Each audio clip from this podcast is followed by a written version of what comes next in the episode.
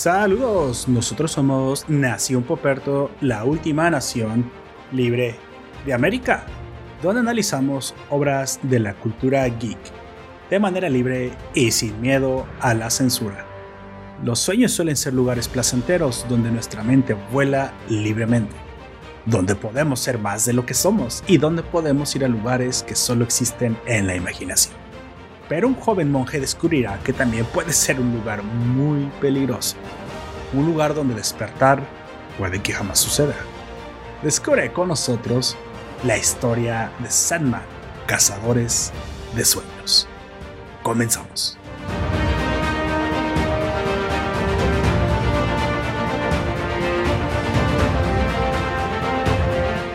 Yo soy Poperto y seré tu anfitrión a lo largo de este podcast. Te recuerdo que estamos transmitiendo en directo por YouTube Live. Si nos escuchas en el formato podcast y te quieres suscribir al directo, te dejaré el vínculo en la descripción de este audio. Para los nuevos ciudadanos que nos sintonizan por primera vez y nos, escuchan desde, hace poco, les recuerdo que tenemos dos secciones en este podcast. La primera parte eh, hablaremos de lo que ha sucedido en WandaVision en el, episodio 6 y algunas recomendaciones que traemos para ustedes en la primera sección. Y en la segunda sección eh, hablaremos directamente sobre la obra de Neil Gaiman, de Sandman, Cazadores de Sueños, primero con spoilers, luego sin spoilers, pero nosotros te avisaremos cuando eso suceda, así que tú pierde cuidado. Pues bueno, como siempre me acompaña la estrella más brillante del firmamento del sur del mundo. Por favor, preséntese. Saludos, saludes, saludos. Saludos, Lord Poperto, y a todas y todos y todas los que nos estén escuchando donde quiera que sea, de día, de noche o de mañanita. Hoy con artes reseñas, cómic, WandaVision y muchas. Salud. Salud. Exactamente. Y precisamente para arrancar con lo primero que traemos en esta sección de, recomendaciones y donde ya estamos hablando un poquito también de mm, llevar al día al día las, las series que estamos viendo. Don Comics, usted me trae algo muy interesante, muy surrealista, al menos en su, en su portada. estoy leyendo bien esto. Cantaro, Cantaro de Sweet Tooth Salaryman. Esto es algo que yo jamás había visto. ¿Es parte de los dramas que ha estado viendo Don Comics? Es un drama del año 2017. Tiene una temporada y está en Netflix. Se llama, como tú decías, Cantaro The Sweet Tooth Salaryman eh, lo traduce por ahí un argentino como el, el, empleado goloso. Cantaro es un ingeniero que por esas cosas de la vida llega a trabajar a una editorial y es el encargado de ventas. Y lo vemos muy japonés, sentado con su computador debajo del brazo, dando emails y recibiendo órdenes. Pero cuando sale de la, cuando sale a vender, que está dentro de su zona de trabajo, siempre trata de hacer su trabajo lo más rápido posible para que le quede un tiempito, un pequeño tiempo, para ir a probar o satisfacer su adicción. Que adivinen ustedes cuál puede ser. No, esta vez no son ni prostitutas ni drogas, sino que son dulces. Dulces japoneses. Em, me parece que porque se ve mal, sencillamente, por una cuestión japonesa, es que Kantaro oculta a, su, a sus jefes y a sus colegas que él es un blogger de dulces en internet y se llama El, Señor de los Dulces. que cada vez que sale de una dulcería em, sube una reseña. Cantaro, porque para qué estamos con cosas, siendo latino, mientras que tu pega, bueno, yo por lo menos lo he hecho, mientras que mi pega, tengo todo el tiempo libre. Estoy ando trabajando, eso es otro, es otro tema. Eh, Cantaro se arranca de su, bueno, al terminar su trabajo se arranca un poquito y nos siempre con publicidad, hay que reconocerlo, se mete a una dulcería, una pastelería artesanal, es una pastelería artesanal hecha que hace las cosas ahí mismo, y nos cuenta de ese dulce, no sé, hay una donde prueba, son, él dice que son porotos, me parece que son más parecidos a la arveja, ustedes le ponen otro nombre, dicen chícharos. Chícharos, ah, Son chícharos em, que por a los japoneses tienen un eterno proceso de cocido, de cocción, terminan siendo un postre, les meten miel, eh, syrup, syrup, sirope, y eso es lo que nos reseña, mm, es hecho entre muchas otras cosas, dulces muy, dulces que tienen que ver con la comida europea, una síntesis con la japonesa, otro dulce que tiene que ver con las castañas em, tostadas, Eh, se ve que en un platito le sirven tres, cuatro castañas tostadas y también te cuenta el proceso que las sacan a las 7 de la mañana de la montaña, las cocen por horas, las tuestan por día y llega a su plato, bla, bla. Eh, me imagino que ese platito de tres castañas debe costar eh, bastante, bastante dólares. No creo que sea para que un pobre asalariado la compre, pero también, como te digo, va a la publicidad. Es en la descripción ya de Netflix, son 10 capítulos, habla mucho del título, es absurdo, excéntrico y disparatado. Cada vez que Cantaro va a comer, eh, tiene un momento de, un, digámoslo bien, un orgasmo y alucina con ser ese postre que se está comiendo.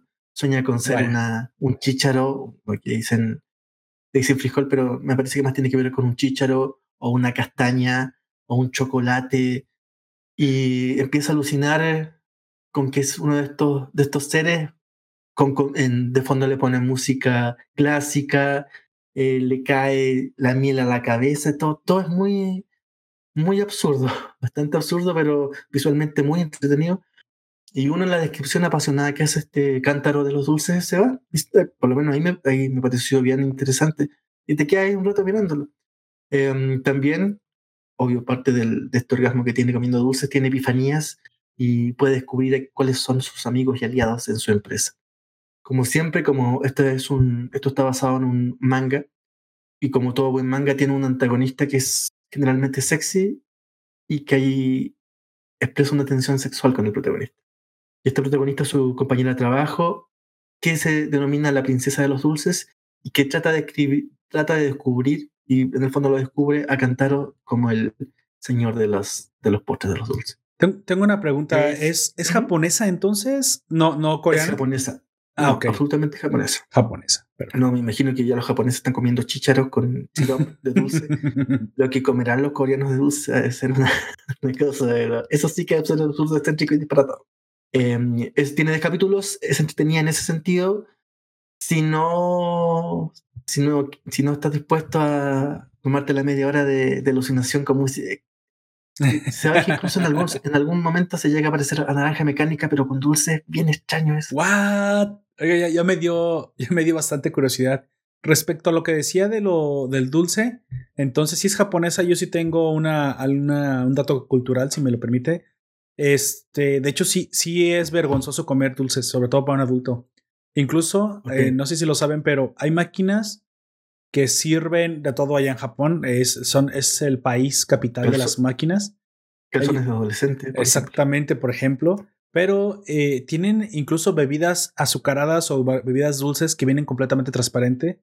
Estas famosas, a veces botellas que traen la canica, es una de las marcas que ha desarrollado incoloras e, e inoloras, no, bueno, no sé si inodoras, pero sé incoloras las bebidas de todos los sabores, incluso pasa una Coca-Cola completamente transparente para que esto parezca agua. Y entonces no quedas mal bebiendo agua frente a las personas. Hace mucho veía un youtuber japonés que había sido maestro, donde preguntaba a los chicos cuál era su bebida azucarada favorita y todos respondían cosas como té, este, té negro, matcha, agua natural. Nadie se atrevía a decir en público que lo que les gustaba realmente, incluso siendo niños, eran bebidas azucaradas.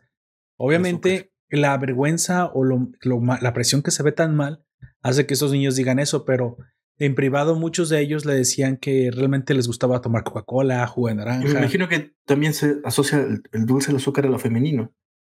No, sé si es algo así, pero sí como de, de, por obesidad. Creo que ese es realmente ah, La, la, el azúcar se ve como un pecado, básicamente.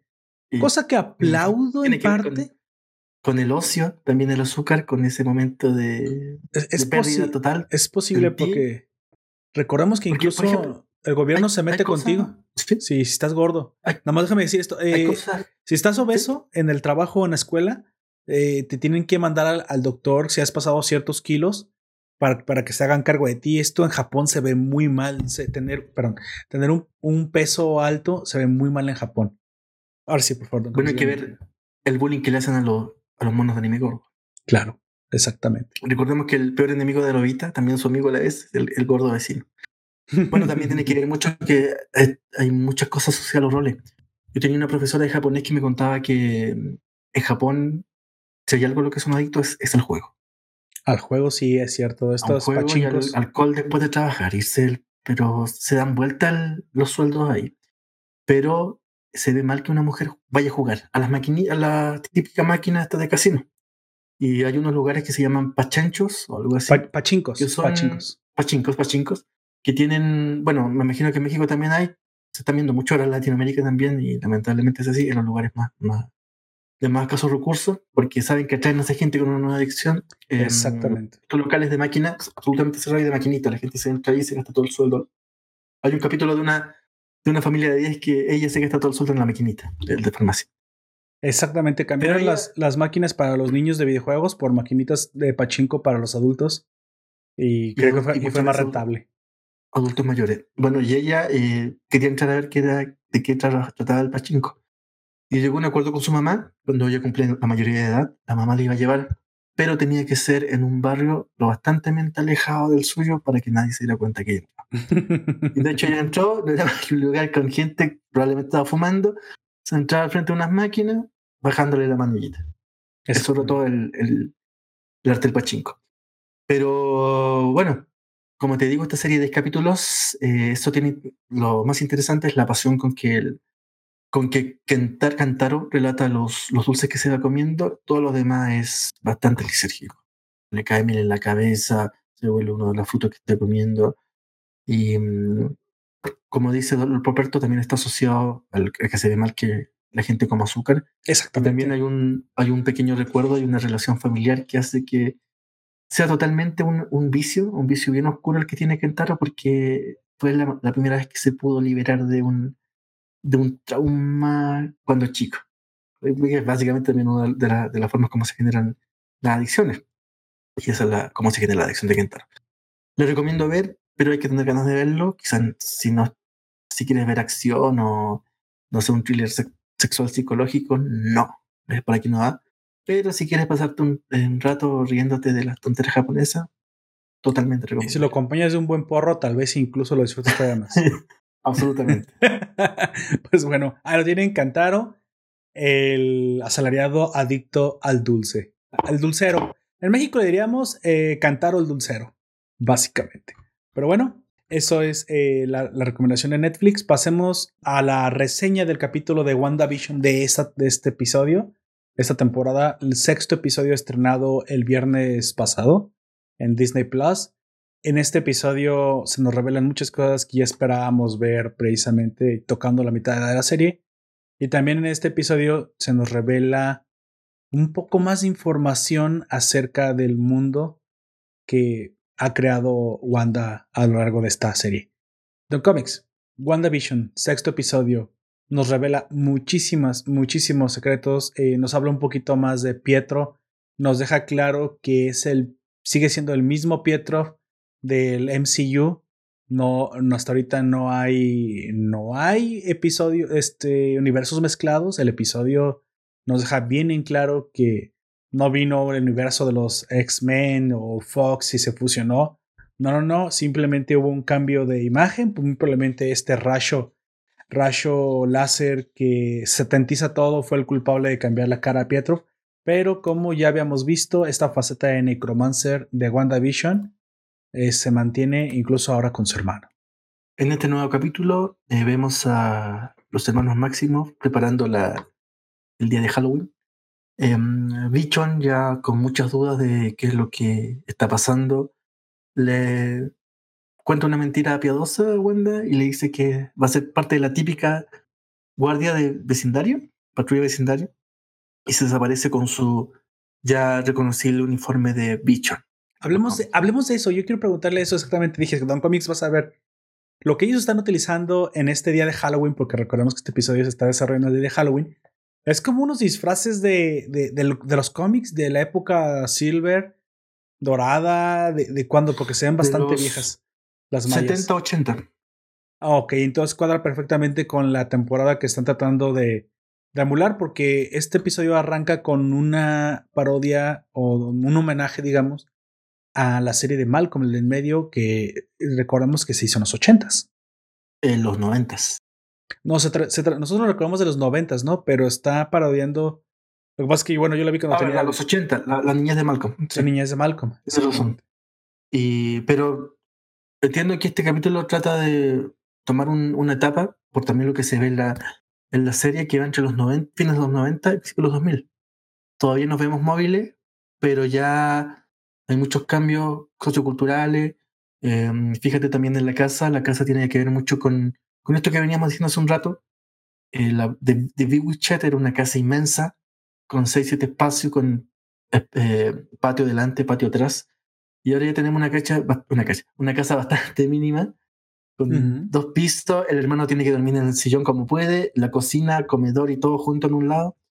Y mm, el barrio es bien, mucho más minúsculo de lo que era eh, los barrios de las épocas anteriores que se están revisando. De hecho, ya los vecinos no, no, no, los tienen al lado, los tienen en el patio.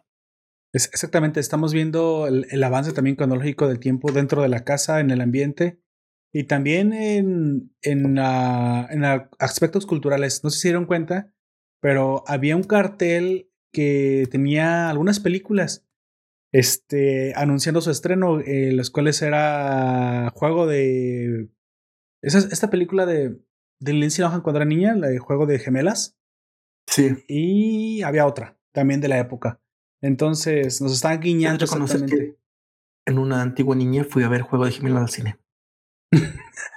Una muy, muy lejana niñez. Sí, Que quiero decir del episodio pasado que se me olvidó decir que el guiño precisamente a la, a la forma de vestir y a la forma de peinarse de, de la amiga de Wanda, ese me recordaba una serie que no, que la tenía en la punta de la lengua y no la podía ver, no la podía decir. Pero ahorita la recordé. eh, esa en el episodio pasado esta- estaba guiñando a la niñera de Frank Dresser. Drescher. Ok. ¿Sí? De Nani. De Nani, así es. Ella, ella estaba guiñando a la niñera, por eso ese pelo todo, bueno, ese cabello todo rizado, así hacia arriba. Y voz así. Exactamente. Ella estaba guiñando a Frank Drescher, pero no, no recuerdo, no sé por qué el episodio pasado no lo recordé. Pero en este episodio este, tenemos un Halloween precisamente con Pietro y vemos que en el, en el intro de Malcolm, o que hace reseñada Malcolm, vemos que Pietro viene siendo el Francis, ¿no? Y si pusieron atención cuando uno de los niños, que ahí sí no se los voy a deber los nombres, los confundo. Bueno, uno de los hijos de Wanda dice: Es genial eh, el, el tío mayor porque Malcolm, en, al menos en las primeras temporadas, idolatra a Francis e incluso también Reese. De hecho, todos los hermanos lo idolatran porque es el hermano mayor, es el hermano que ha logrado cosas imperdonables, indescriptibles, incluso lo mandaron a la escuela militar. Y eso, pues, es muy cool, muy cool para sus hermanos. Él es el ejemplo a seguir. Y en ¿Y esta ocasión, Pietrov tiene ese papel. Entiendo el, el con menos 6 de todo. es posible que sí.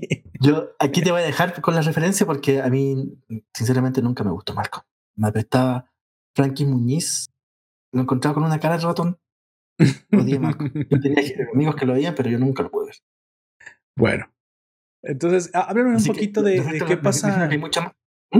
Me imagino que hay muchas más referencias a lo largo del capítulo, pero esa no la contarás. Sí, no- hay- me más. Respecto Malcolm, Hablemos del punto principal de este episodio. Este episodio tiene un momento bi- bien oscuro cuando hablan Pietro y, y esta um, eh, Wanda. Eh, Wanda. háblame un poquito de este momento, de esta conversación, cuando Wanda se da cuenta que aunque ha modificado la apariencia, el cuerpo e incluso ha jugado otra vez a la necromancia y nos ha traído un cadáver a la vida, no ha podido cambiar completamente Dos. los recuerdos de Pietro. Esto nos demuestra que su control eh, a veces es bueno, ah, eh, no es perfecto. Su- el control de Wanda no es perfecto y se le escapa por ahí el, el hecho de que Pietrov tiene conciencia de lo que está sucediendo. Pietrov sabe que Wanda está controlando gente inocente. Y es extraño porque Pietro también tiene conciencia de su niñez y recuerdos de, de niño.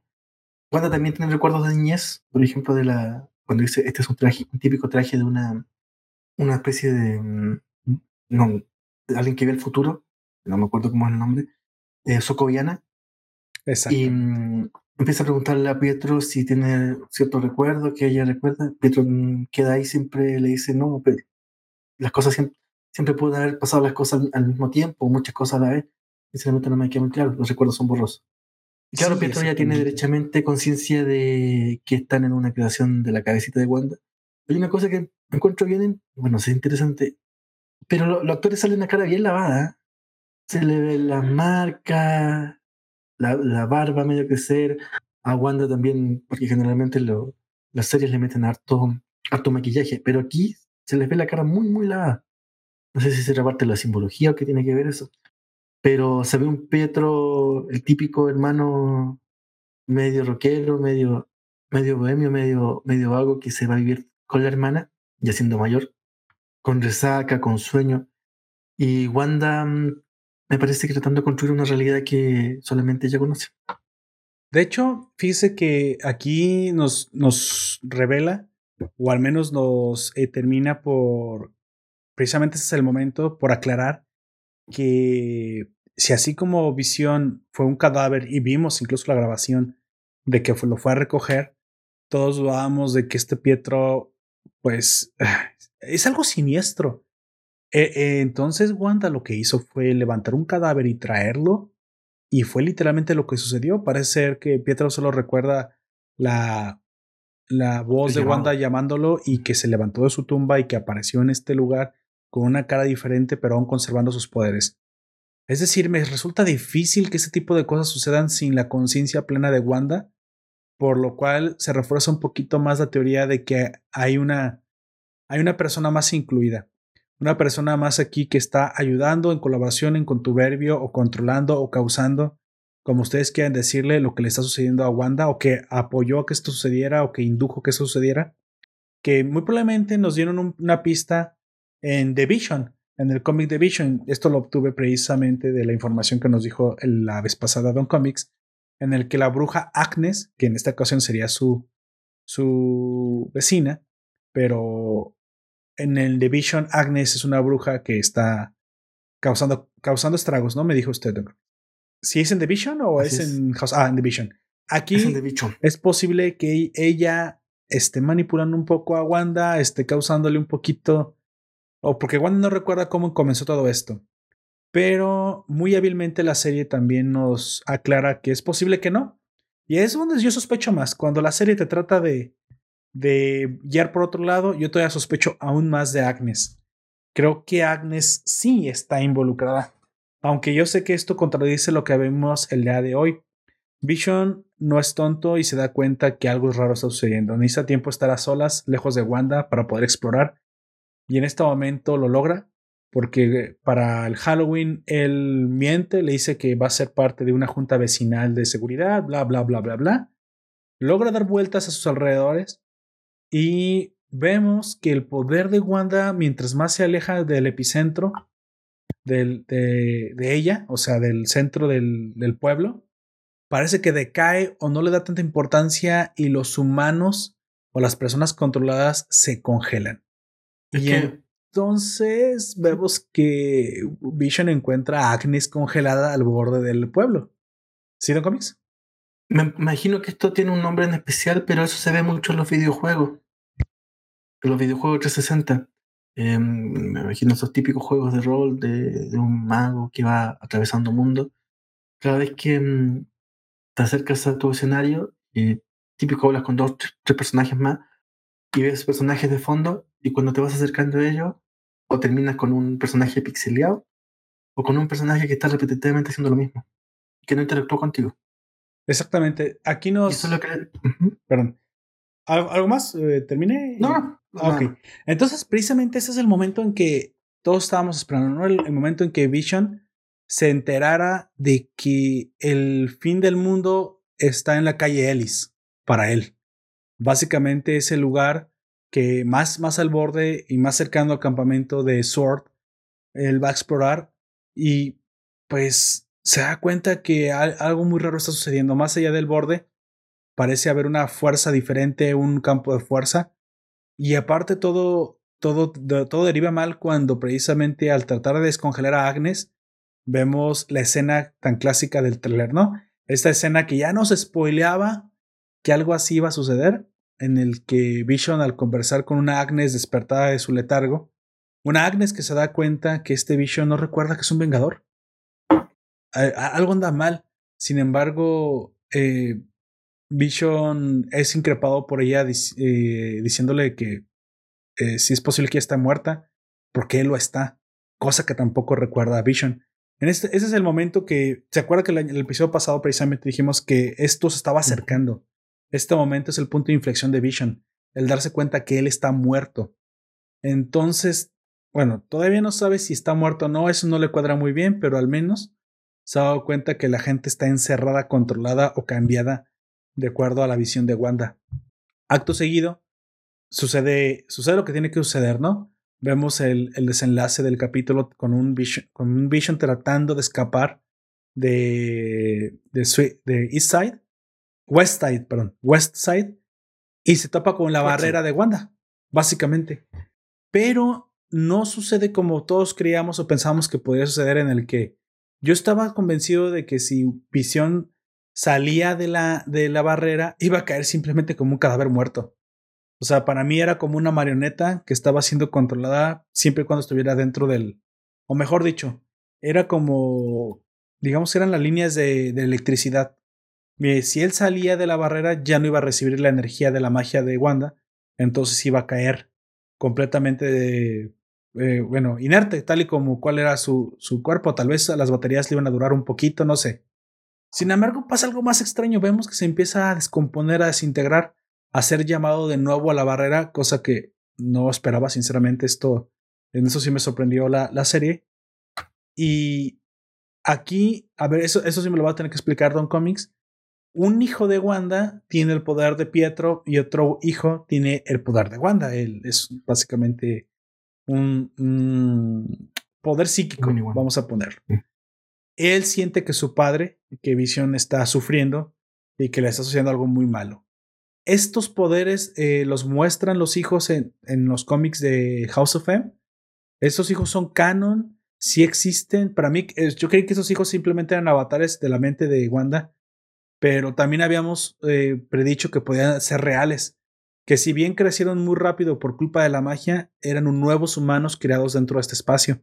Y que sí, en verdad, eran eran, no eran parte de la magia, que si en algún momento el campo desaparecía, estos hijos iban a permanecer. Porque ahora uno de ellos muestra poderes. Poder, y poderes más allá incluso de nuestro entendimiento. Estos vienen siendo canon, vienen en la. Mejor no canon, eso es una mala, una mala acepción de su propio universo.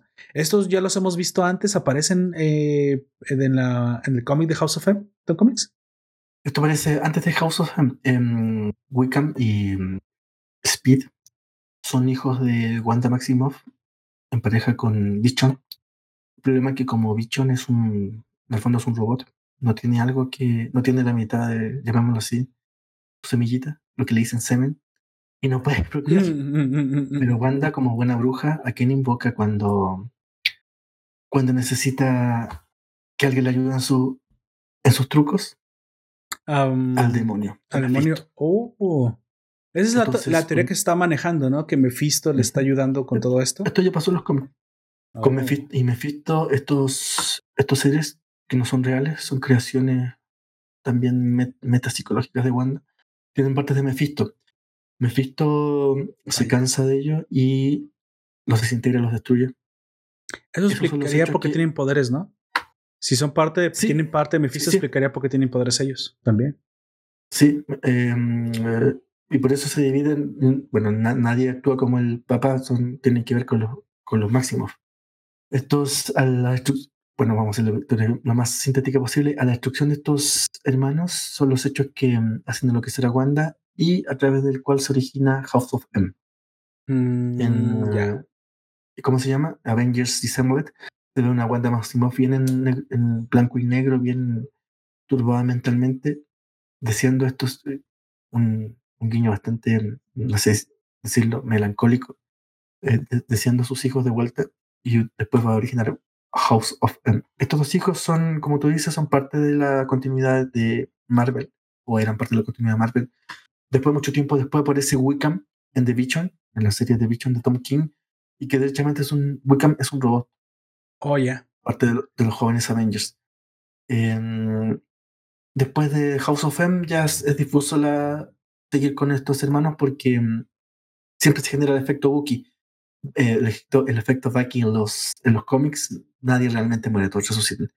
Pero estos seres que jamás existían en, la realidad del cómic, porque como te digo, son una creación de un demonio y una bruja, em, son los que originan House of M y, y toman estos dos, estos dos nombres de Wiccan y Speedy. Probablemente em, vamos a ver al final que vuelven a desaparecer y van a generar eh, Doctor Strange. Em, va a ser la versión de, de House of M, Doctor Strange de, Madness Multiverse. Sí. Claro, vamos a tener una WandaVision otra vez tratando de reconstruir ya derechamente más como villana que como mm, heroína. O, mm, o, anti-heroína quizá. Anti-heroína, sí. Mm, por lo que dice también en esta serie, Wanda tampoco como que no, no tiene mucha conciencia de lo que está pasando. O se deja llevar mucho. Hay cosas que no es plenamente consciente de cómo sucedieron como la, resucitación de, de, su hermano. Así que veremos. Nos comenta Juan José en el stream respecto a esto. Me parece que Agnes puede ser el enemigo. Sin embargo, me, está, me hace dudar porque también parece como si fuera una víctima de Wanda. Es, es eso, o sea, en este momento lo ha manejado muy bien la serie como para dejarnos un poquito en, el oscurantismo y no decirnos realmente... O, yo creo que esto lo hace con la intención de que las personas que puedan teorizar basados en el cómic, porque al fin y al cabo la combinación de los dos cómics y los elementos es obvia, también es para que esas personas no spoileen y arruinen la historia para los demás, ¿no? Entonces sí, puede ser. Tiene que, que en cuatro capítulos tiene que diversificar lo más posible las posibilidades. Exactamente. Yo también pienso que está pasando lo mismo. Pues bueno, eso, eso fue lo que desató precisamente el final de este episodio donde nos quedamos todos boquiabiertos, donde nos quedamos todos impresionados. Algo que también ya habíamos teorizado, que al parecer cuando, cuando Visión comienza a morir fuera de la, del área, Wanda no le queda de otra más que expandir los límites, ¿no? Expandir los límites, perdón. Expandir. lo que expandir. quizás la mayor amenaza de Wanda es que está creando una nueva realidad que Em, se, sobrepone a la realidad de los The Sword, o por lo menos la realidad del MCU. Claro, y, veremos hasta dónde puede llegar, ¿no? O sea, porque sabemos que esta Wanda es menos poderosa que lo que ha llegado a ser un mutante nivel Omega en, en los cómics, pero aún así está demostrando que su poder está creciendo, creciendo y creciendo. Y más allá de que se canse o se quede sin poderes, al contrario, parece que no solamente es muy capaz de sostenerlo, sino que también es muy capaz de hacerlo más y más y más extenso. Por lo menos eh, que deja claro que es la Avengers más poderosa del MCU. Habíamos comentado de que si Thanos hubiera enfrentado a esta Wanda, es posible que ni siquiera hubiera obtenido su el guantelete al infinito, ¿no? Pero bueno, hay cosas que he obviado, hay cosas que no he mencionado precisamente porque no vale la pena, pero de repente sí tiene sus guiños a, a Capitana Marvel y este personaje horrible de Carol Danvers que sí, que no es, no es horrible por ser horrible ella misma, porque el personaje muy probablemente es muy bueno en el cómic, pero ya saben eh, toda la toda la polémica que hay alrededor de la interpretación de, de, la actriz con esta con este personaje y lo del feminismo. Pero hay en ocasiones en las que este este empoderamiento forzado de la mujer queda mal, sinceramente. Eso sobre todo con la capitana Rambo y su séquito, con la con la programadora mm, eh, grosera. La autora Darcy. Sí, este, creo que lo que está haciendo Wanda, o al menos la, aquí la más poderosa que es Wanda, queda mejor justificado, no están forzando absolutamente nada. De hecho, el día de hoy, hasta este capítulo, creo que disfrutamos mucho de la feminidad que desbordaba Wanda, y seamos sinceros, ha sido uno de los capítulos donde donde mejor se ha visto y hasta donde más piel ha enseñado. Claro, eso no es necesario para que, para que un personaje sea atractivo, pero bueno, el, el atractivo de la más chica de las hermanas Olsen es obviamente, es imposible de negar, ¿no? Y creo que esta vez lo aprovecharon bastante bien. Aunque estaba bastante tapadita, creo que dejaron que desbordara la sensualidad que creo que merece que se le estampe a la, Burja Escarlata, porque siempre ha sido así. Siempre ha sido así. Entonces, bueno, esto yo lo disfruté. Creo que esa es la forma correcta de hacer las cosas. Esta serie tiene, les digo, detallitos que Si uno los eh, obvia, los quita, los, elimina de su mente, todo está perfecto y, creo que le está llevando la serie por un buen camino. Así que esperemos que no, que no cometa un error, que no la, que no la vaya a forzar. Creo que se está tomando un buen camino por ella misma. No sé si esto va a llegar a dos temporadas. Son cómics que usted, por lo que estamos viendo hasta ahorita, piensa que esto puede llegar a una segunda temporada. O mejor dicho, es obvio que puede llegar a una segunda temporada, pero creemos, ¿cree que, que este cierre del mundo creado por Wanda vaya a quedar aquí? ¿Podría ser que para la segunda temporada veamos un mundo con mutantes? Yo creo que para allá va. Que en lugar de que. O sea, sería irónico que en lugar de que No More Mutants fuera el final de. como del cómic, en esta ocasión el poder desbordado de Wanda creara a los mutantes. También podría ser.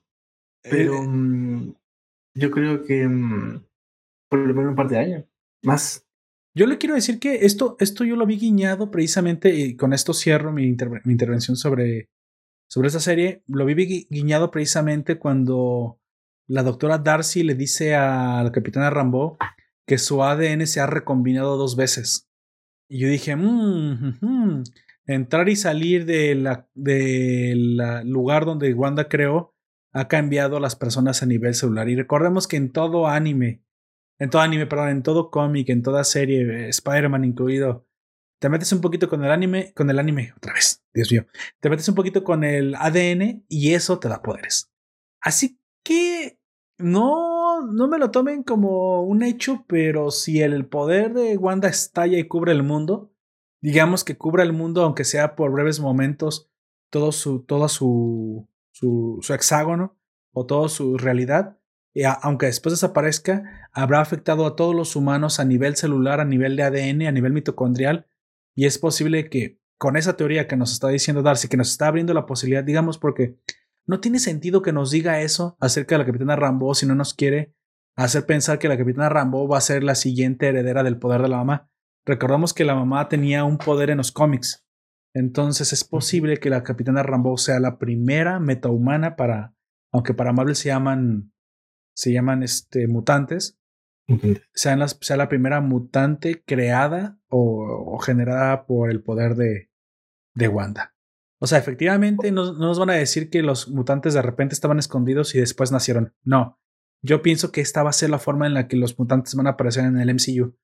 Wanda está a punto de crearlos con, con, su, con su poder para recombinar el... Bueno, en su poder que parece que un efecto secundario es que recombina el ADN humano. ¿No me crean? Es posible que esto suceda. Sus hijos son una muestra de eso. Aunque podrían decir que, es herencia, pero bueno, están veremos. Sí, que, sí, que realmente eso, esos hijos. Por último, lo que yo creo que sí puede pasar es que mm, eh, Darcy, Rambo y, y van a tener un spin-off mucho más pronto que tarde. Muy a lo. el spin-off de X-Men, el Pistoler Solitario. Entre comedia, leyendo el superhéroe en diario, acercándose a los pueblos, los encontrando el casco de Iron Man, ese tipo de cosas. O sea, ¿usted prevé una Sword 2.0 en serie? Sí, yo creo que sí. Bueno, es posible. Esperamos que si lo hacen, lo hagan bien. Que nos traigan, porque le están dando, tratando de hacer mucha, mucha fuerza al personaje de la Capitana Rambo. Más allá de lo normal que uno pensaría como un, como un personaje cuasi secundario. Aquí no, creo que sí están dejando caer demasiada atención en ella, entonces es obvio que por ahí quiere desarrollar también un personaje entrañable. Ella no me cae mal per se, sin embargo veamos qué tan interesante es para desarrollar una serie por ella misma. Pues bueno, eso es todo lo que tenemos que decir por este sexto episodio que se puso bastante bueno de The Vision. Ya ustedes disfrutarán del sexto capítulo de la serie, lo que va hasta ahorita.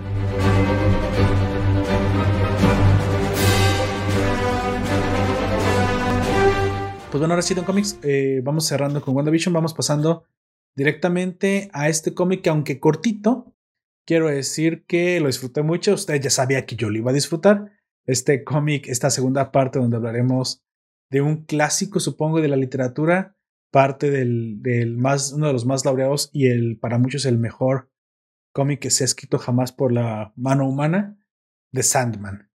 Pero en esta ocasión, una, una saga, supongo, le podemos llamar así, de cómics, una, una pequeña saga que es llamada The Dream Hunters o Los Cazadores de Sueños. Háblenos un poquito de esta obra, Don Comics. ¿Cómo es que usted la descubrió de em, entrada? ¿Cómo es que usted llegó a este, a este manga disfrazado de cómic de Neil Gaiman? Es, es un, bueno, este es una de las últimas o casi últimas em, colaboraciones de Neil Gaiman como Neil Gaiman para Sandman. Eh, se publicó ya cumpliendo los 20 años del lanzamiento original de la serie, el año 2010, y nace de que Sandman, perdón, que Neil Gaiman colabora a su vez con autores japoneses para hacer un libro sobre un libro ilustrado sobre los Dream Hunters, em, eh, que parece que tuvo mucho éxito. Cuando lo estaba lanzando, Craig Russell, que antes había trabajado en las ilustraciones para Sandman, eh, le pide que por favor ilustrara ese libro. Neil Gaiman le dice que no, porque ya está están los japoneses listos. Y años, esto fue en el año 1999, años después, de años después, logran concretar esta, mm, llevar de, Dream Hunters a la historieta. Em, lo que hace, como siempre, y lo hace muy bien Neil Gaiman, es volcar todos los mitos, leyendas mundiales, o em, como dirían las, el inconsciente humano, lo volca las historietas. Y esto es lo que hace con esta especie de leyenda o mito sintoísta creado por Neil Gaiman, con muchos elementos de Sandman y muchos elementos también de la cultura japonesa, em, con las ilustraciones de Craig Russell de Dream, Dream Hunters. Exactamente. El, eh, nomás le iba a decir que me dio la impresión de que había dos versiones. Una versión primero escrita en forma de cómic y luego una versión escrita en forma de libro ilustrado, pero en la versión de libro ilustrado los dibujos cambian y son dibujados directamente por un artista japonés. Sí. Eso es lo que te decía. El libro ilustrado viene antes que el, que el de cómics. El mismo Gaiman reconoce que ah, al cumplir 20 años Sandman hay busca vértigo muchos ilustradores internacionales para hacer ilustraciones. Él queda fascinado con la de este ilustrador japonés, con este póster medio manga, medio japonés de, de, este ilustrador respecto a Sandman, y él lo busca para hacer este libro ilustrado. Y después, a los 10 años después, aparece en cómics eh, bastante más occidental. Y es una de las cuestiones que, vamos adelantando, una de las cuestiones que más me hizo ruido de Sandman, porque siendo una leyenda mm, o, un mito basado en eh, una leyenda basada en los mitos japoneses, hizo hubiera sido mejor tener un autor japonés ilustrándolo porque quedó bastante occidental la ilustración. Básicamente se diría que sería un manga. Si es un autor japonés, pues quedaría como un manga.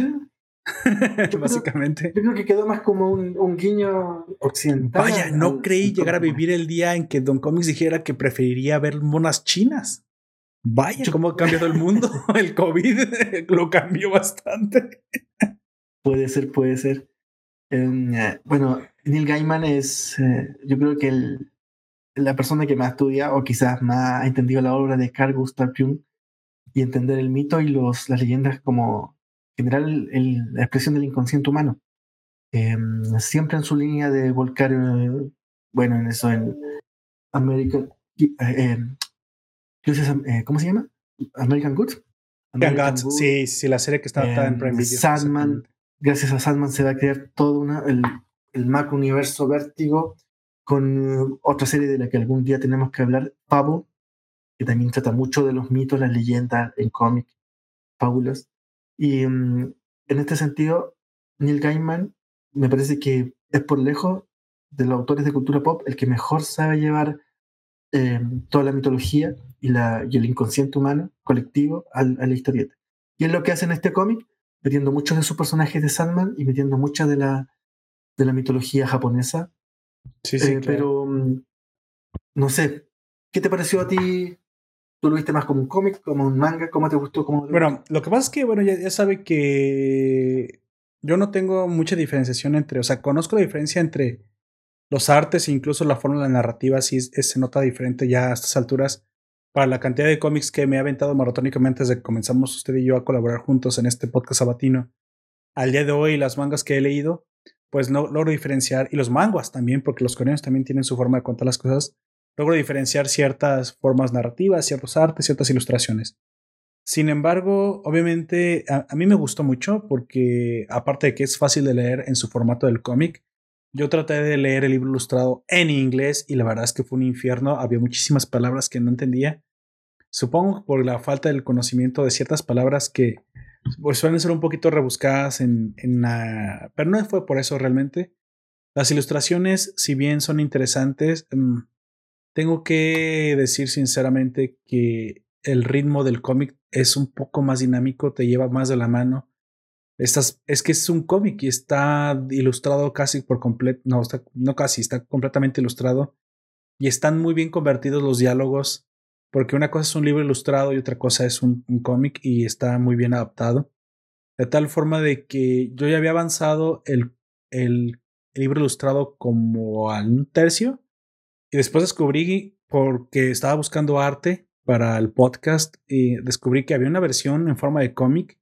Como dice Don Comics, occidentalizada sí, pero creo que no tiene su, su, propio su propia identidad, creo que es agradable. A pesar de que no ser, no ser tan japonés como uno esperaría por el porque el libro ilustrado sí es completamente muy muy muy asiática la ilustración. En el cómic, si bien no lo es tanto, no me molestó, creo que hace una buena fusión de elementos y fue mucho más fácil leer, mucho más fácil de leer, mucho más entretenido para mí, mucho más divertido para mí leerlo. Y aparte porque lo encontré en español, básicamente castellanizado, ¿no? Sin embargo, eso no es lo que hace la diferencia, creo que lo que hace la diferencia es que la historia también está muy bien escrita y le, que, que le quedó como anillo el dedo las ilustraciones en las viñetas. Esto provocó que pues me quedara leyendo los cuatro tomos de tirón, los cuatro capítulos de tirón, y sinceramente me quedé, me quedé con ganas de más, me, quedé con ganas de un quinto, de un quinto tomo. Pero bueno, es que siempre la ilustración te ayuda a entender un poquito más de elementos, ¿no? El punto de que le hacen, eh, les voy a poner un ejemplo. Hay una parte en la que lees, obviamente, eh, la descripción de un lugar, la descripción de un animal. Hay una parte en la que el zorro o la zorra mágica salta eh, alejándose del monje y cuando cae lejos de él, ya no es más una mujer, ya es un zorro. O sea, estaba en forma de mujer, salta y cae como un zorro. Eso te lo puedes imaginar y obviamente todo está chido, pero ves cómo lo maneja el, el, el cómic y hace la lectura un poquito más ágil. Así que adaptarlo al cómic fue para mí una, una, buena, una buena idea, sobre todo porque pues quería ver, quería ver la, la, a Sandman y simplemente por haber visto al dios de los sueños con sus túnicas y la imaginación de cómo, cómo tiene ahí alma sufriendo. Uf, uf, uf. Entonces, yo me quedo con esa versión, sinceramente. El libro ilustrado no es para mí. Me gustó más leerlo en, el formato de cómic. Y de hecho, eso al fin y al cabo es la misma historia. Y creo que la, la historia es algo muy. No, no es tan japonés, fíjese, ahora que lo pienso, no es tan japonés la historia. Esta historia me, me sonó más bueno, tal vez, tal vez sí, pero es como más antigua. Recordamos que las historias antiguas solían ser más fatalistas. Y eso, eso se repitió tanto en Asia como en este lado del mundo. Hablábamos de eso. Hablamos de eso usted y yo, ¿se acuerda? Que me dijo que, que en el pasado de Creepy, la historia, por ejemplo, del niño que imaginaba a, su héroe electrónico, su héroe que parecía Superman, pero el niño obviamente al final iba a morir porque tenía cáncer muy probablemente era una historia con una moraleja para adolescentes que a lo mejor hoy es impensable manejárselas a un niño, ¿no? Incluso un adulto, de esos adultos que tienen ansiedad, pues incluso se vería un poco impactado por la historia. Hemos perdido resistencia mental a la, a la crueldad, o a la tristeza, o a la melancolía de la vida, o esas situaciones, pues trágicas también. Entonces, pienso yo que es, esta historia bien podría calzar en un cómic o en una historia asiática original, pero como más tipo leyenda, ¿no?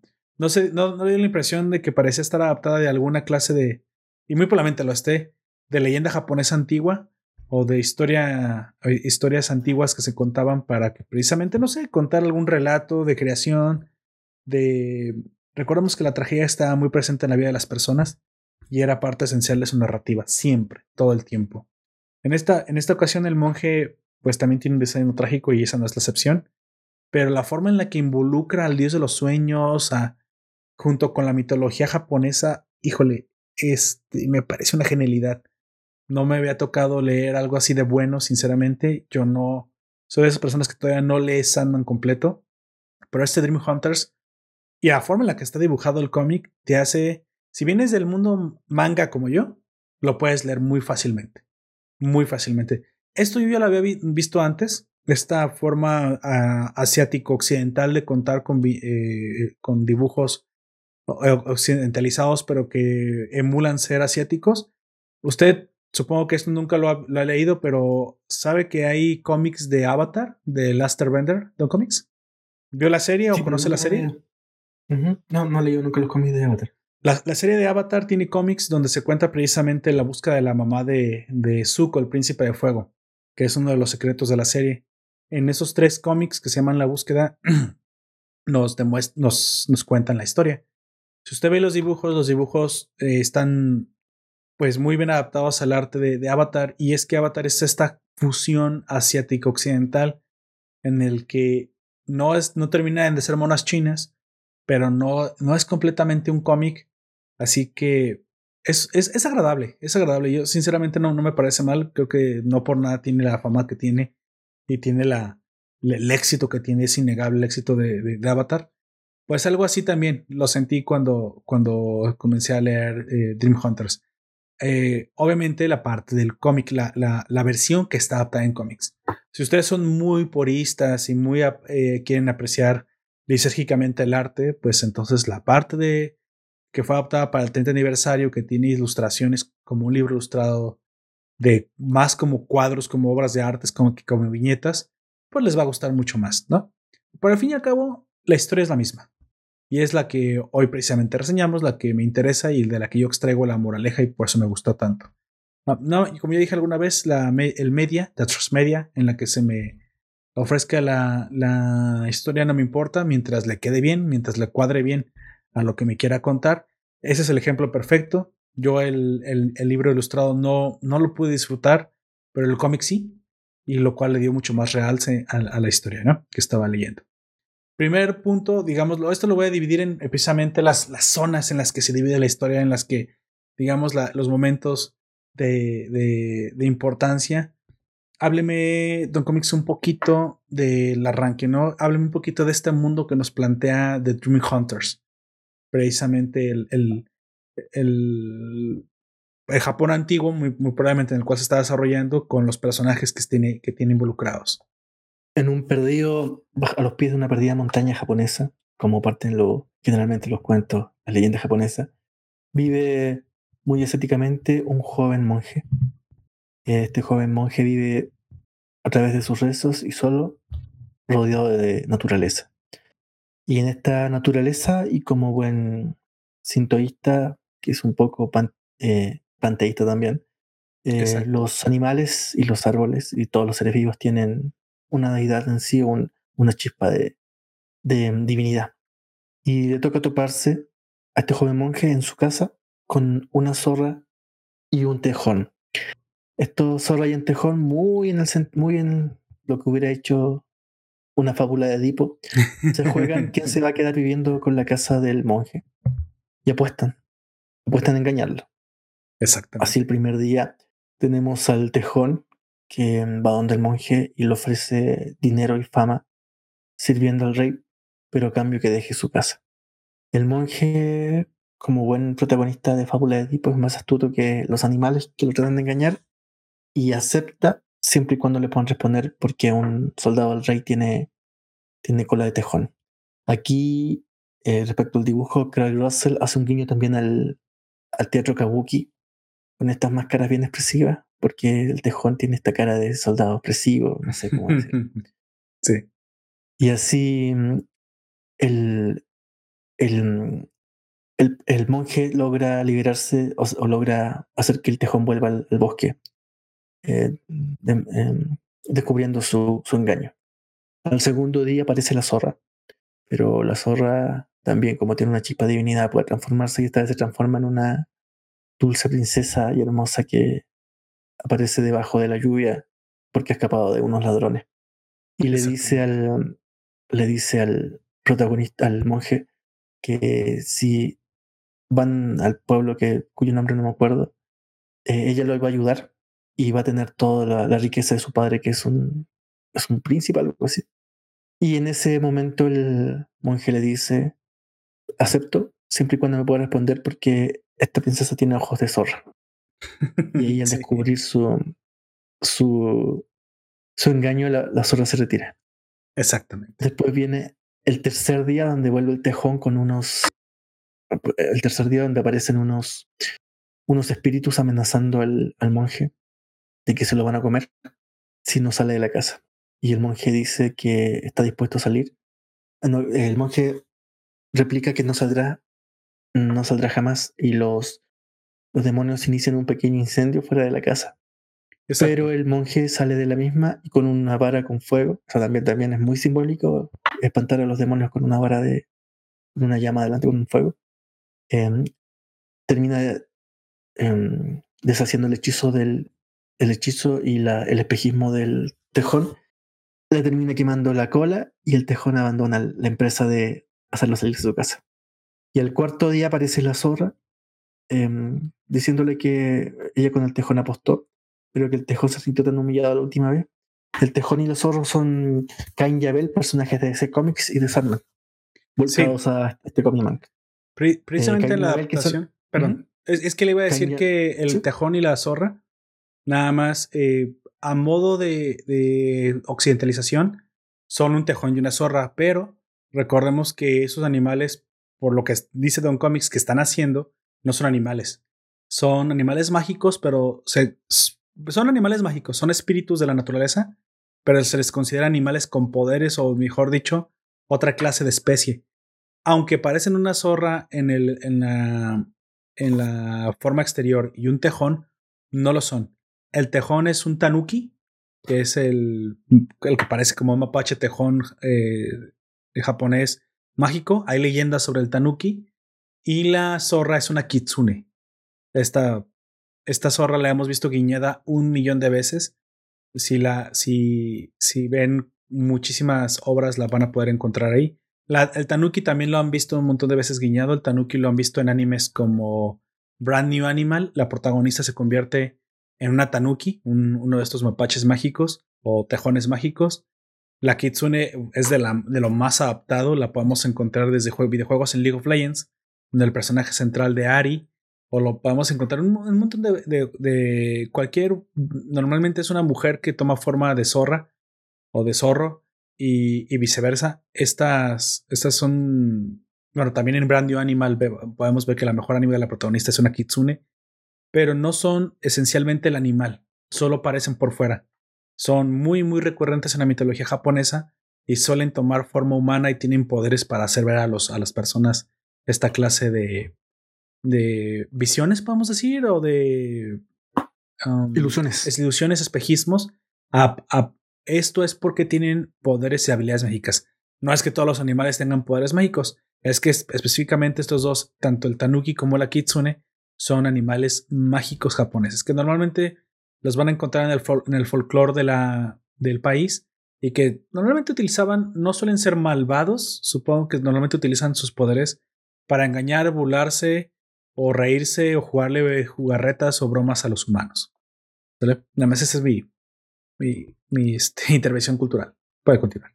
Em, bueno, después de ese tercer día, la zorra le dice que desiste de su, de su intento de echarlo a su casa. Así que le promete amistad, simplemente le promete amistad. Exactamente. Y vemos al, al monje llevando su vida más o menos tranquila. Hasta que la zorra se da cuenta que está enamorada del monje. Exactamente, exactamente. Eso también es muy japonés. La, kitsune está, está siempre vinculada a una mujer muy voluptuosa o muy sensual, eh, que de hecho suele, suele vincularse con la diosa de la fertilidad sintoísta. Así que por eso diga, viene a ser la Afrodita o una representación de la Afrodita grecorromana. Así que obviamente siempre lo vamos a ver como un ser muy, una mujer pesopanante muy sensual y muy sexual también, que normalmente es... Ah, de hecho, sí, hay una serie en Netflix donde hay un episodio completamente dedicado a la kitsune, precisamente en Love, Death and Robots. Esta serie que tiene, si no me equivoco, 10 o 12 capítulos, donde cada capítulo es una historia diferente, con animaciones diferentes y de directores diferentes, muy buenas, va desde la ciencia ficción hasta la fantasía. Ahí podemos ver una kitsune donde su mundo pasa de ser el Japón antiguo a un futuro steampunk. Ah, muy, muy surrealista y muy cruel el, el, episodio, pero se lo recomiendo bastante. Y van a ver que normalmente las kitsunes para reproducirse necesitan la semilla del hombre. No hay kitsunes machos, solo hay kitsunes hembras. Entonces se convierten en mujeres son muy, sucubos. son sucubos. Pero no, no, normalmente no matan al hombre. Eh, normal, bueno, o quién sabe si se lo comían. Eso depende de, qué parte del folclore pero normalmente los atraen precisamente para poder aparearse con el hombre, el humano, hombre, y así poder tener este descendencia. Ya si se lo comen después o sabrá Dios qué sucede después, eso ya no, no, no estoy seguro si eso es específicamente en algunas leyendas u otras. Por lo, por lo general, esa es la, la vinculación de las kitsunes con, con, la sensualidad, con la sexualidad y con la diosa de la fertilidad. Y es por eso. Pues bueno, tenemos un, un momento de inflexión, ¿no? El, el, problema que se nos viene. Esta breve introducción donde vemos o no se nos justifica el por qué la kitsune se enamora de, del monje es parte esencial de la, de la trama, si no, no se entendería el por qué lo que viene a continuación es una historia de amor, es una romántica, una historia de sacrificio, porque curiosamente también en el... Si la kitsune, yo supongo que la leyenda implica que si solamente te utiliza para, para parearte nada más como un objeto sexual, como, los, los, hombres también nos objetivizan, seamos sinceros. Entonces a lo mejor mata al hombre, se lo come, no le interesa, pero tal vez puede llegar a desarrollar entonces sentimientos y si es así, entonces se volverá una, una kitsune muy fiel, eh, incluso es capaz de dar la vida por su maestro. Y eso lo vemos precisamente también aquí en Sandman, en el punto de inflexión, yo le llamo el, el, cenit del problema, que es algo muy curioso, eh, completamente ajeno al monje. Existe un maestro del Jin Jin Yang, un brujo si se quiere, una clase de hombre con poderes místicos, un mago, un hechicero, que ha trascendido toda arte de magia oscura y eh, lamentablemente nunca nos dicen la razón, pero él vive con un temor constante. Lo tiene todo. Tiene mujeres, tiene una esposa, una concubina, tiene casas, la mejor, la, una de las mejores casas de todo Japón, tiene mucho dinero, tiene poder, lo tiene todo, ¿no? Sin embargo, no tiene paz porque constantemente tiene miedo, tiene paranoia, está enfermo de paranoia. Esto yo lo vinculé, Don Comics, con que eh, si lo podíamos traducir a, una, a una enfermedad, eh, está, eh, tiene esquizofrenia. Podríamos decir que mm. es algo, está enfermo de paranoia, de, esquizofrenia. Es posible que este sea el mal que aqueje al, al, hombre. Y esa es la razón por la cual no es feliz. Tratando de como de encontrar la explicación de la enfermedad mental que él tiene vamos a adaptarlo al mundo real. Digamos que tiene esquizofrenia. Sus poderes no le sirven para curarse a sí mismo. Sin embargo, em, tiene a su disposición a tres oráculos, así al. como el tipo de. de las hermanas del destino de la mitología romana como las, las, brujas de. Exactamente, estas brujas que le dicen que la única forma de curarse de esta enfermedad, ahí, ahí existe una, una forma es que se la robe a otro hombre, literalmente, que les, le robe la salud a otro hombre. Para esto el truco es muy sencillo. Tiene que matar a... Después de que ella lance su hechizo, o que las brujas lancen su hechizo, el hombre tendrá sueños en los que terminará muerto. Básicamente eso es lo que le dicen. Pero él al final tiene que matar al hombre. Si lo logra matar, entonces robará su salud tiene que ser al final de estos tres sueños que, el monje tendrá. Y entonces el único hombre con una paz inmensa y una sabiduría inmensa que, consigo mismo es este monje. Entonces, aunque dice, aunque le dice la bruja al hechicero, aunque tú no lo conoces, no importa, lo tienes que asesinar, pero muy importante, tiene que ser de una manera no violenta. Así que lanzaré mi hechizo y tienes tres días para, para matarlo, básicamente. Entonces, el hechicero toma un arte antigua que él conocía y dice, para matarlo en tres días, tendré que hacerlo morir en su sueño. Así que hace un conjuro muy elaborado que consiste en que el primer día el, el, monje soñará con una, un cofre, un pequeño cofre. El segundo día soñará con una llave y el tercer, el tercer día soñará que abre con esa llave el cofre y al hacerlo se sumirá en un profundo sueño del que jamás despertará. Así es como el hechicero acabará con la vida del monje y robará su salud. a grandes rasgos, o sea, hay muchos detalles, pero a grandes rasgos, este es el, el medio del asunto, ¿no? Entonces, obviamente el monje morirá sin saber nada, sin, sin siquiera haber jamás visto al hechicero, ni, ni absolutamente tener contacto con él, y de forma, pues digamos, no violenta, porque morirá en su sueño. Es lo que tú te pones a pensar, bueno, ¿y el monje qué culpa tenía? Era sintoísta, él vivía de forma humilde, y una persona que nunca lo conoció, pues tomará su vida. Sí, el, mundo no es justo, no lo dice el, el, el dios de los sueños, el mundo no es justo. Así es la vida, hay que acostumbrarse, hay que, hay que tomar el toro por los cuernos, simplemente esto, la vida jamás será justa. Aquí la kitsune, la, eh, la, digamos la zorra enamorada del monje, es crucial porque precisamente al ser un, al ser un eh, ente mágico, logra escuchar el plan de los subordinados del, del hechicero, que son unos como ogros, los onis famosos japoneses. El hechicero tiene onis bajo su cuidado, los cuales en un descuido en la, en la profundidad del bosque le hablan del plan de su maestro y la kitsune, pues sí, de forma, esto sí fue como muy casual, escuchó el plan, ¿no? Y ahora que ya sabe que el plan de el hechicero es matar a su maestro, ella, como lo ama, como ama al monje, tiene que encontrar una forma, una forma de salvarlo. No sabe cómo, pero tiene que lograrlo. ¿Me, me puede decir cuál fue la, la solución de la, de la zorra, Don Comis? ¿Cómo es que esta, este ente mágico, en su desesperación, pues tiene un pensamiento muy japonés, ¿no? El, el, hay que hacer un intercambio para obtener algo. La, mm, una de las cosas que mm, hace Neil Gaiman bueno, que también hace Guy Russell, y que sabe también en el en esta, no sé si viste la serie The Kingdom Hospital. No, no, no, no, dígame.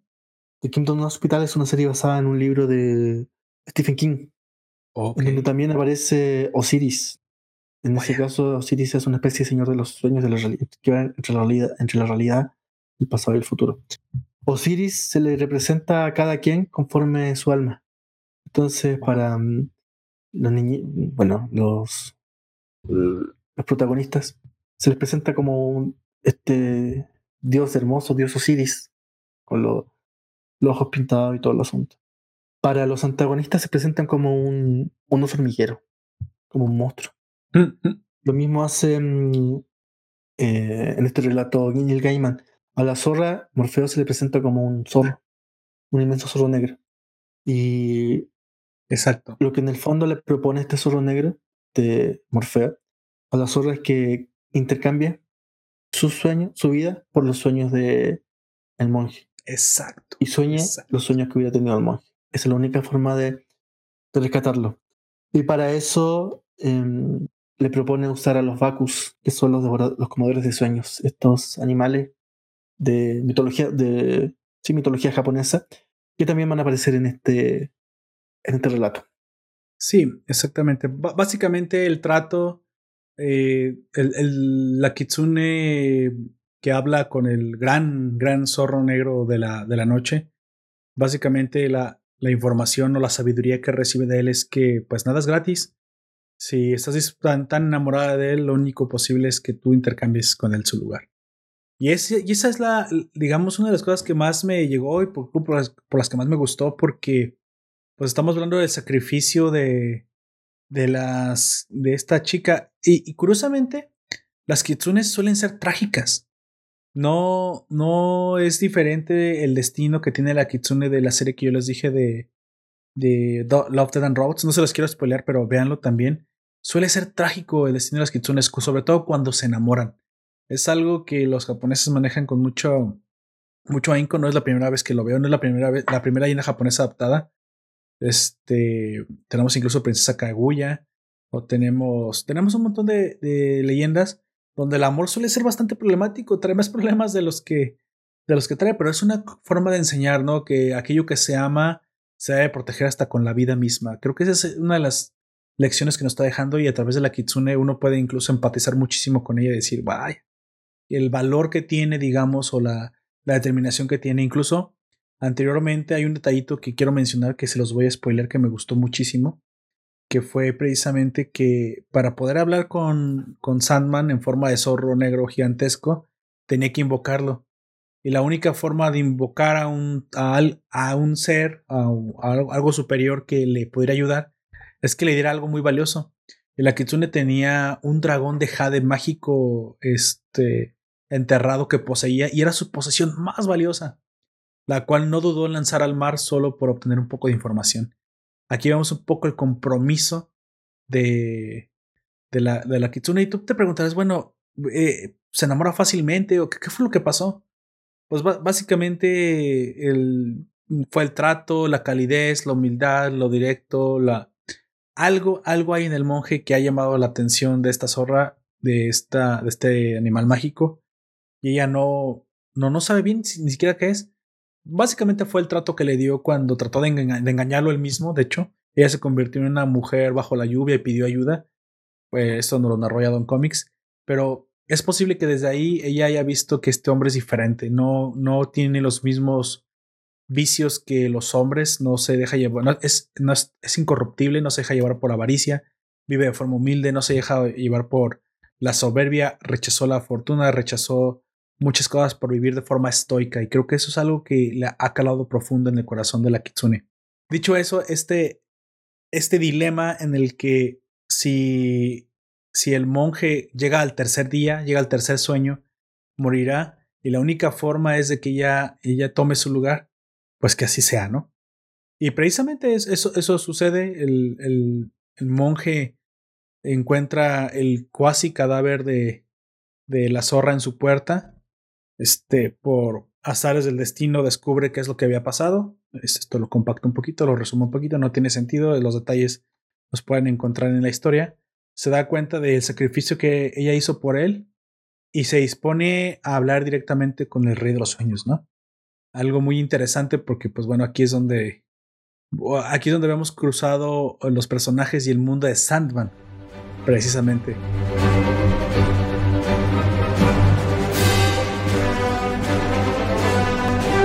Primero se encuentra a, a un ente, para mí este era el demonio, y le pregunta que si va en el camino correcto y él le responde, todos los caminos son de Sandman, ¿cómo no irías en el camino correcto? Este personaje que tiene este sketch de, mm, no sé, esta estación, esta pequeña cabaña donde está el pescador y, el, y su asesino, que es Caín, el asesino y Abel. Ah, Caín. Caín está condenado eternamente.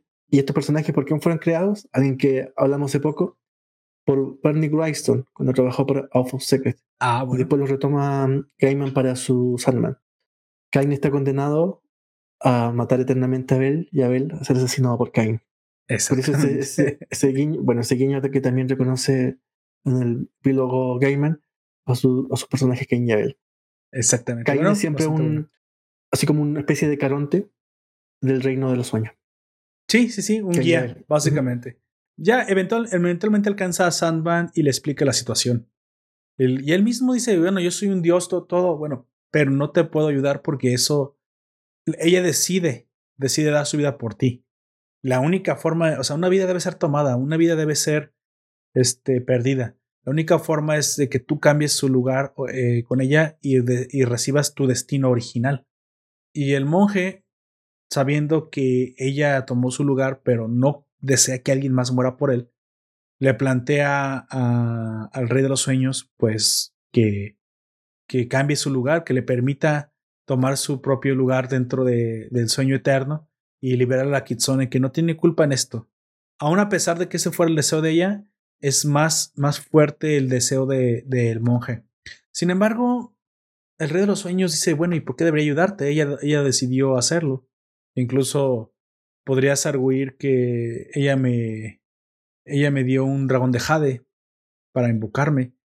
Pero creo que aquí también tenemos otro guiño, un guiño que me gustó mucho. Ya les he dicho muchos, me gusta el idealismo, me gusta esta, este romanticismo trágico metido aquí entre, entre líneas. El. A ver, a ver, a ver, dice, dice el rey de los sueños. Al menos ella fue bastante honesta con sus sentimientos. Ella vino a intercambiar su vida por la tuya porque te ama. ¿Y tú? No, no, es que me importa. Sí, sí, te importa. ¿Y qué más? No, es que es un ser vivo y yo soy shintoísta. Sí, sí, ¿y qué más? ¿Y qué más? O sea, recordemos que, ¿se acuerdan los cómics? No quiere decirlo, no, no, no, los, los, hombres no somos buenos para, aparte, de muchas veces decir nuestros sentimientos. Sin embargo, me encanta la cara que hace, que hace el Rey de los Sueños, una cara de condescendencia cuando se da cuenta que precisamente es como al decir, ah, ya sé lo que está pasando. Es como cuando tu, tu mamá te descubría en la travesura y ya se daba cuenta que le estabas mintiendo, pero hacía esa cara como de, sí, sí, sí, yo te creo, pero mira, ya me di cuenta. Eh, es una cara muy similar a la que hace el Rey de los Sueños y dice, oh, ya veo, ya veo, sí, sí, te importa, es por eso, es por eso. Claro que él se dio cuenta. Entonces, curiosamente para Sandman es más importante que el monje eh, haga el sacrificio por amor que la kitsune por amor. ¿Por qué? No lo sé. Exactamente, no, no, sé, no sé exactamente qué es, cuál es la escala, la escala de valores Sandman. O tal vez sabía que el monje no se iba a ir de ahí hasta que no tuviera lo que pidió. Entonces, entre el deseo de la kitsune y el deseo del monje, el del monje tiene más peso, tiene más poder. Entonces, obviamente termina pasando lo que pasó, cambia su lugar y pues bueno, termina, termina muriendo el monje, ¿no? Y aquí es donde yo pensé que esto iba a ser una historia un poco más feliz, ¿no? No, no, como buena tragedia japonesa. Eh, si no puedes, si no puedes este, salvar al protagonista, al menos lo vengas. Y esa es la promesa que hace la Kitsuna. ¿Qué le pareció esta venganza? ¿Nos pueden narrar un poquito de la venganza y también contarme qué, qué fue lo que a usted le pareció? ¿Cómo es que vio esta, eh, pues este odio, el, el, básicamente si está enamorada la Kitsune, es como una, creo que la representación de toda, de toda feminidad, ¿no? Si está contenta, es la mejor, la más leal, la más sensual. Pero si está enojada, teme el despecho de una mujer enojada. Em, al final, lo que toma mm, Neil Gaiman es mucho de lo de las fábulas de Sopo, que las fábulas de Sopo nunca terminan bien. O sea, nunca, nunca gana el bueno. Lo que resuelve una fábula, una fábula de Sopo y en definitiva la mitología griega es la justicia, pero no la justicia en el sentido de que ganen los buenos, sino la justicia en que vuelva a haber equilibrio. Exacto. Y es lo que busca al final de, mm, de Sandman, que también es, también es muy sintoísta. Más que la felicidad es que los seres vuelvan a tener equilibrio y que se sepa la verdad, que es lo que al final se sabe. También tiene que ver con el mismo monje relata que mm, que este, este ser que se le aparece en el puente, que le pega bastonazo y que le entrega la, la que es una especie de, no, no sé si es deidad, pero un, digámoslo así, un santo budista. Em, él fue condenado a no vivir nunca en el, en el, en el nirvana porque rompió su voto de castidad. Exacto. Eh, hablamos de. Cosa que, cosa que el monje también hace. Vinzaro Jurada. Y es también la realidad que se le, que se le entrega al monje. No puede ser feliz con la, con la zorra, por mucho que la ame o no la ame, porque lo de él está en su templo y no viviendo con la zorra. Y en el fondo encontré un final mucho más, más adulto y mejor relatado que si hubiera sido un final feliz para todo el mundo. Exacto. Lo que logra al final de Sandman, o de este Sandman de Cazadores de Sueño, es eh, la justicia, pero entendiéndolo como equilibrio más que como solución feliz, final feliz. E, esto que sucedió al final, creo que tengo que explicarlo también. Las kitsunes suelen, suelen tener una clase, dependiendo de la clase del hombre, suelen tener un hechizo de amor eh, impresionante. La, una vez que no me acuerdo, no me acuerdo exactamente cuál es la condición, si, si debes tocarla, si simplemente debes verla, o no, o no sé siendo japoneses ya saben incluso beber algún fluido de ella o no sé qué, puede pasar aquí. Las kitsunes son capaces de hacer hechizos de amor eh, tremendamente potentes hacia los hombres. Eh, esto es lo que le hace al hechicero. Ella se presenta al hechicero como una simple cortesana, pero el hechicero a partir de esto, de este contacto, no puede dejar de pensar con ella, de en ella. Y eso es parte de la leyenda. E, esa es la clase del hechizo tan peligroso que, que hace las kitsunes. De hecho, quiero mencionar un poco para los que juegan el videojuego de League of Legends o lo conocen, la, como ya he mencionado, hay un personaje que es Ari, que es la kitsune o el personaje basado en una kitsune en este videojuego. Uno de sus poderes precisamente es un beso que te embeleza, que te embeleza y te hace básicamente susceptible a su disposición durante unos breves segundos. Esto es parte de la leyenda, es, este es el, la parte del poder de la cuando está convertida en mujer, que curiosamente fue lo que le pareció tan extraño del monje, porque el monje logró resistirse. A pesar de que se enamoró, se enamoró de ella por el tiempo, por, por eventualmente el trato y porque aparte de que si era bella, de todos modos, em, eh, logró tener una relación más honesta con, con, la Kitsune, pero no por el poder. Él fue resistente al poder de, de, la Kitsune. No todos los hombres lo son, y cuando no lo son, caen redonditos en este hechizo. Este hechizo lo volvió loco. Esto, eso también existe en la, en la mitología greco-romana, pero no me acuerdo exactamente eh, cuál es el, el, el evento donde esto sucede donde ella, por su sensualidad, por su hechizo de, digamos, de seducción, logra hacer que el hechicero destruya su vida. Logra hacer que queme su casa, deje a sus mujeres, que también las quema, este, destruya su magia, de, renuncia a todo lo que tiene. Básicamente caiga en la miseria por ella para que ella al final simplemente obtenga su venganza dejándolo en la más absoluta nada, en la más absoluta miseria. Eso, esa es la venganza de la Kitsune sobre el hechicero. Lo único que le deja es su vida, simplemente para que viva así sufriendo. Ah, incluso creo que le desfigura la cara, no le arranca un ojo también. Bueno, no solo en, el, en la mitología greco-romana, está Salomé en la judía sí. sí, exactamente. Esas mujeres tan, tan, Ah, de hecho, Sherezade. Sherezade también era capaz de, de hechizar con su baile, recordamos en las mil y una noches.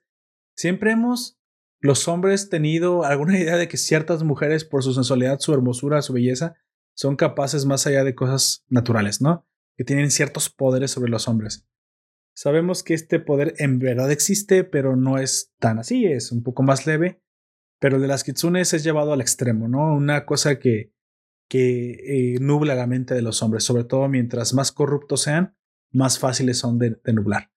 Y bueno, es, es este desenlace en la que en el que se obtiene balance de justicia, en el que destruye la vida, donde es peor el destino que la muerte del, del hechicero causado por los encantos de la Kitsune.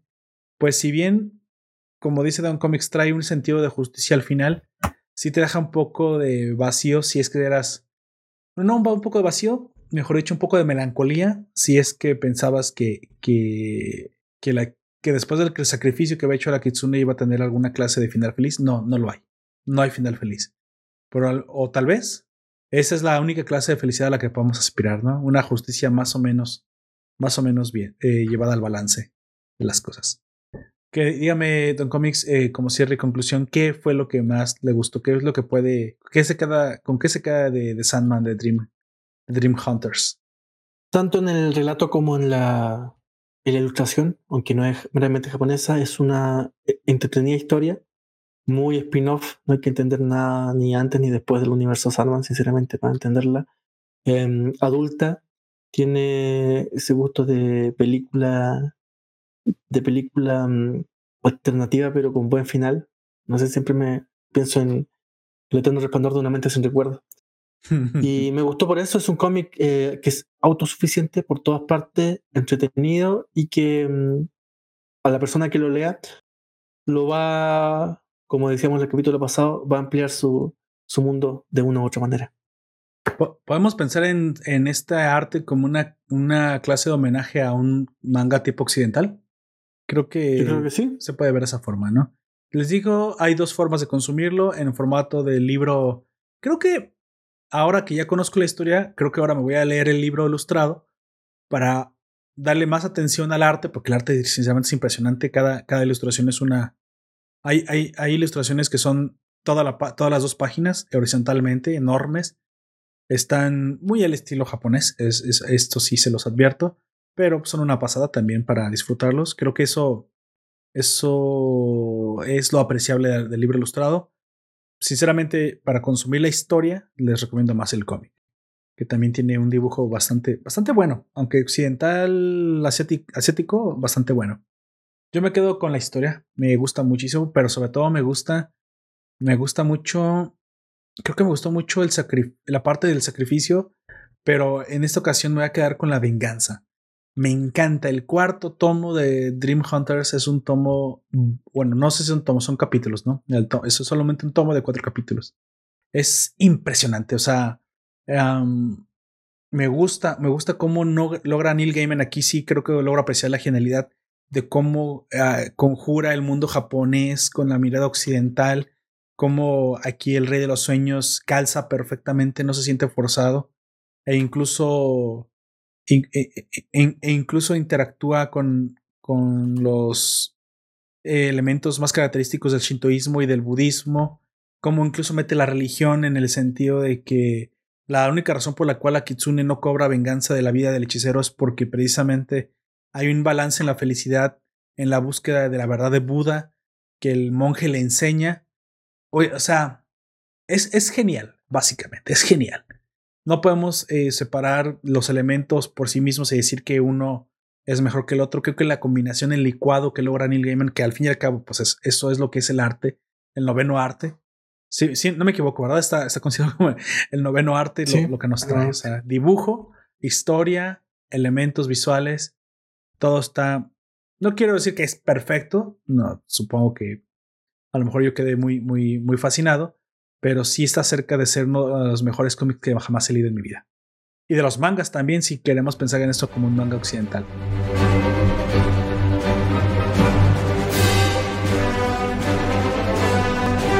Pues bueno, antes de irnos, me gustaría agradecer a todos los que hacen posible este podcast, a Don Comics aquí presente y a todos los miembros de la nación y a los que nos acompañaron, obviamente, durante el directo en la transmisión. Gracias a Juan José, a Comics aquí ahora y a todos los que nos escucharon durante el directo y a todos los que nos escuchan en el formato podcast. Obviamente, también quiero agradecer a todos los que descargan esto desde cualquier otra aplicación y nos escuchan.